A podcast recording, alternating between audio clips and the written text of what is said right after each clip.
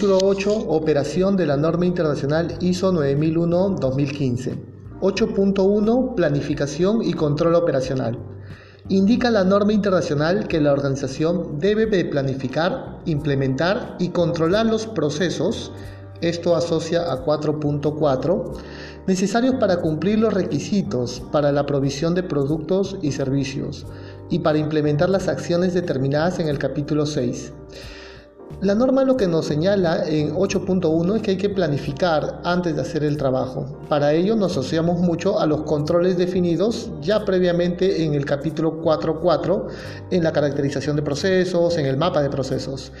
También asevera que hay que cumplir los controles para garantizar que los riesgos decantados en el capítulo 6 estén controlados.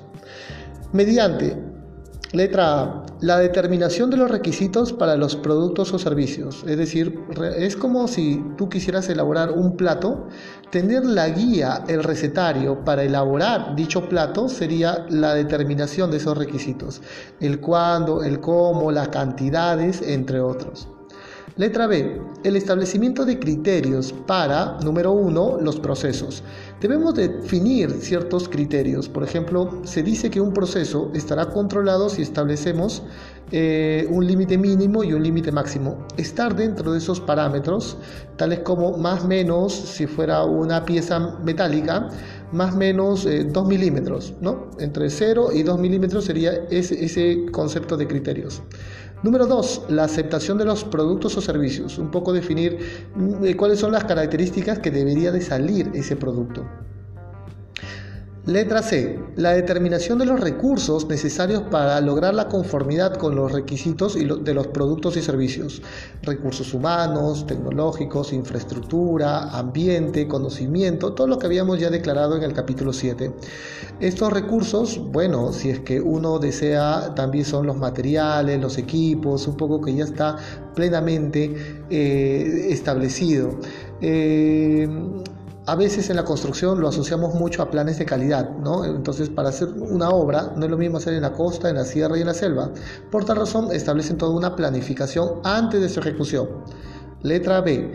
La implementación de controles de acuerdo con los criterios. Los controles que uno haya definido tiene que estar, eh, ser eh, entrenado, difundido para que sean cumplidos. Letra E. La determinación, el mantenimiento y la conservación de la información documentada en la extensión necesaria para, número uno, tener confianza de que los procesos se han llevado de acuerdo a lo planificado. Tener un DOP, tener un procedimiento, un instructivo que me diga el paso a paso. Número 2. Para demostrar la conformidad de los productos o servicios con sus requisitos. Todo el legajo documentario que permitirá que realmente hemos eh, garantizado que cuando ejecutemos el proceso está controlado. Análisis, ensayos, entre otros. Indica la norma internacional también que la salida de esta planificación debe ser adecuada para las operaciones de la organización. Claro, la planificación debe ser acorde a la complejidad, al volumen, a la extensión que tengan tus procesos y tus productos. También indica que la organización debe controlar los cambios planificados y revisar las consecuencias de los cambios no previstos, tomando acciones para mitigar cualquier efecto adverso según sea necesario. Indica la norma internacional en ese sentido que también debemos de planificar aquellas situaciones cambiantes, como por ejemplo a veces las adendas, ¿no, ¿No es cierto? En construcción a veces los adicionales, si estoy yo en un restaurante, inicialmente el cliente ingresa y me pide un menú y posteriormente, antes de su entrega, me indica a mí como cocinero, como mozo, eh, que ahora lo quiero para llevar. Cambió los requisitos. En ese sentido debemos tener bien en claro cuál es el proceso que finalmente siempre tiene que estar en constante contacto con el cliente y cuando estos sean cambiados. Finalmente, la norma también nos indica que la organización debe asegurarse de que los procesos contratados externamente estén controlados. Esto ya lo veremos más en el apartado 8.4 que está referido al control de los procesos externalizados. Pero es importante que si hay un proveedor que afecta a tu sistema de gestión, si este proveedor falla y tú puedes fallar, es importante que lo controles. Muy bien, queridos alumnos, espero que esta información te haya sido valiosa. Les mando un fuerte abrazo.